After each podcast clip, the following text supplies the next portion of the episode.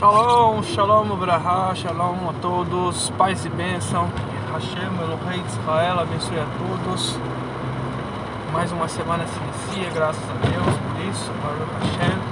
E mais uma porção da Torá. A Torá não para, a Torá ela é ininterrupta, Torá ela só cresce, nunca é diminuída, nunca podemos diminuir o estudo de Torá nas nossas vidas. E Parashá Vaishlar, né?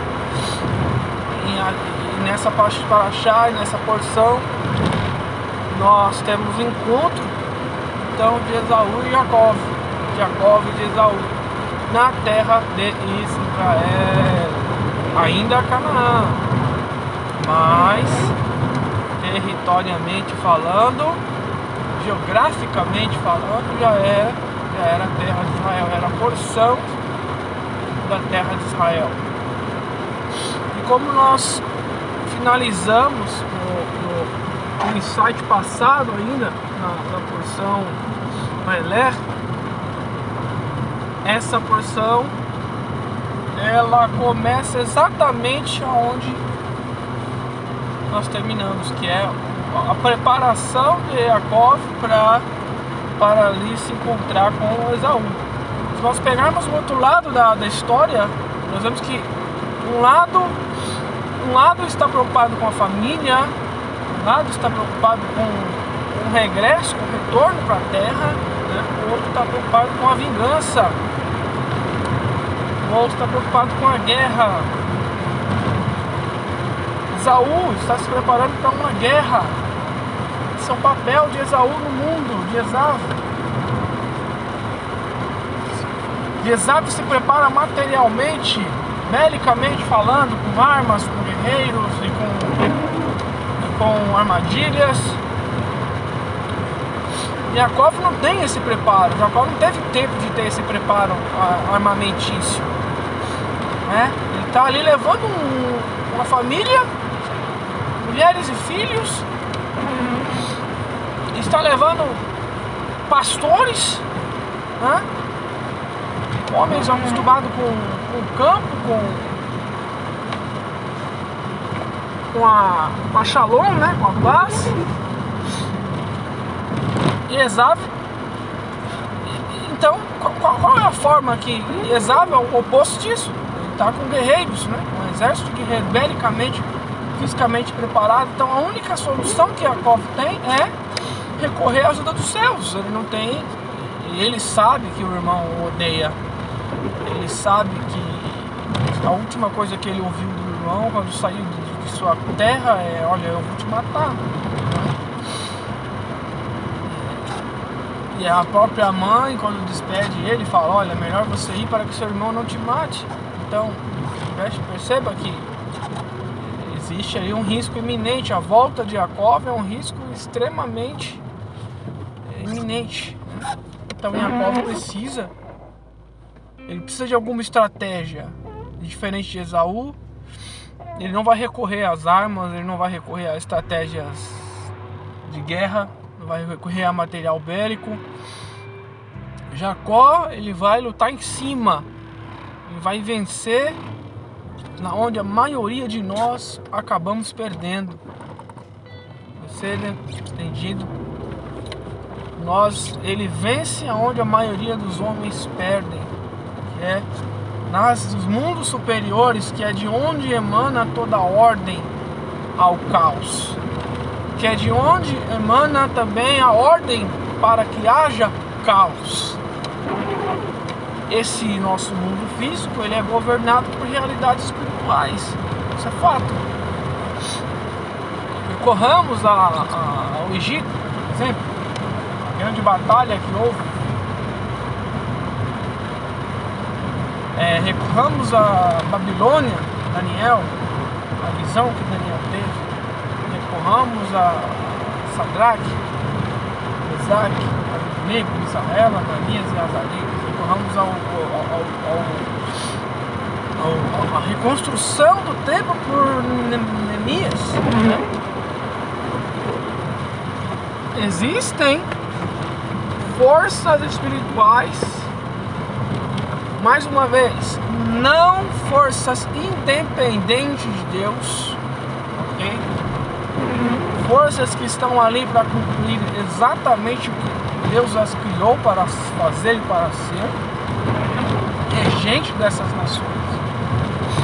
Então, Jacob ele chega num lugar e o, se nós lermos com cuidado, com bastante devoção, essa, essa, essa, a porção passada e essa porção, nós vamos ver que os exércitos celestiais já estão se posicionados para essa guerra.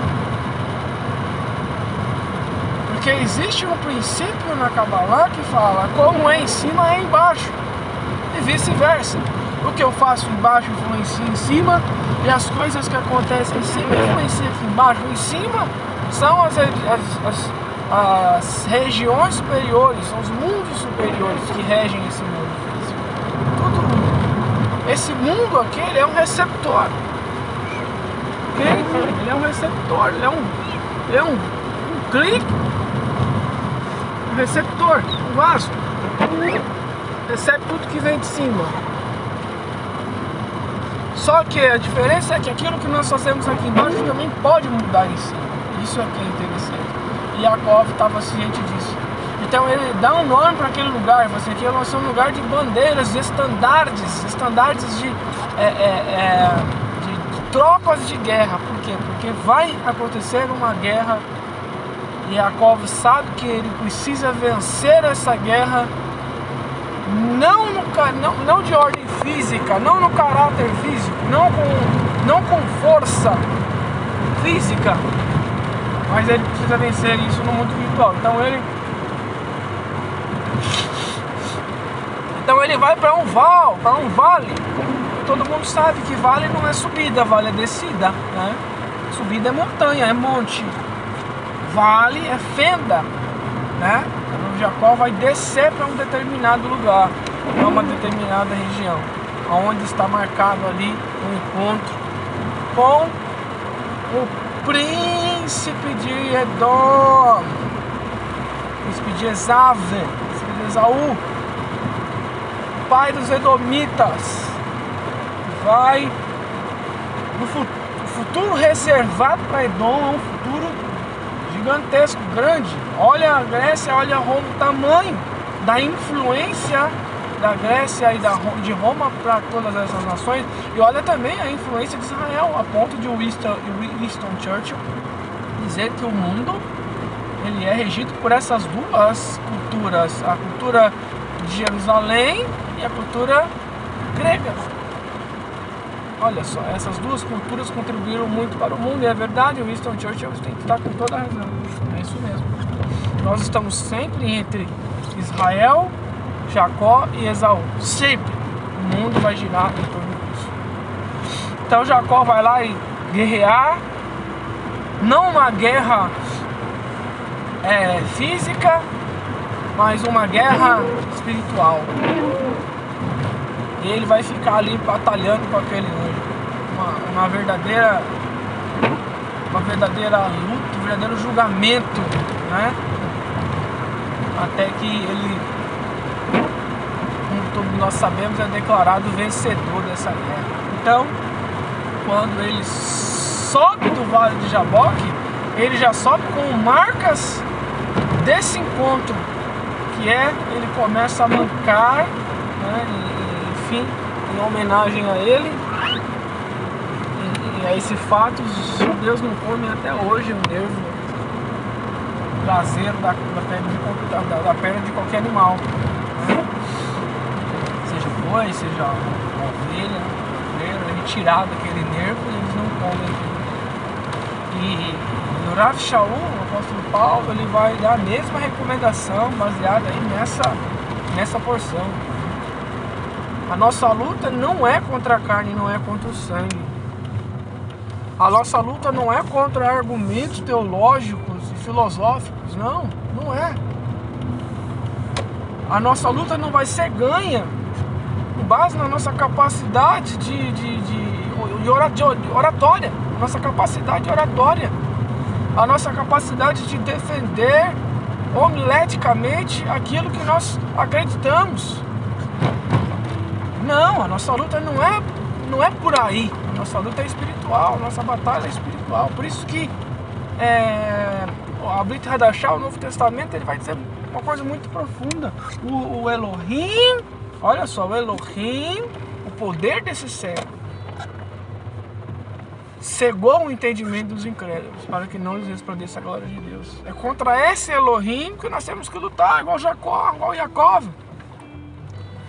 Shaul vai dizer, apóstolo Paulo vai dizer aos, aos, aos gentios, escuta, por crerem na mentira, foi lhes enviado um espírito de mentira, um espírito de engano, por aliás, por desprezarem a verdade, foi lhes enviado um espírito de engano para que creiam na mentira e sejam destruídos. É contra esse espírito de engano que nós temos que lutar, que nós temos que argumentar. Não é com argumento, é com demonstração, postura, posicionamento. A maneira como eu me posiciono. Paulo vai dizer: a minha pregação, a minha homilia não chegou a vocês só com, com, com, com, com falas e, e, e uma instrução única e puramente homilética. Não, ela chegou com demonstração. E é isso. E é dessa forma que nós precisamos vencer essas batalhas. Que Hashem, o Rei de Israel, abençoe a todos. Tenhamos todos uma excelente semana. Shalom, shalom.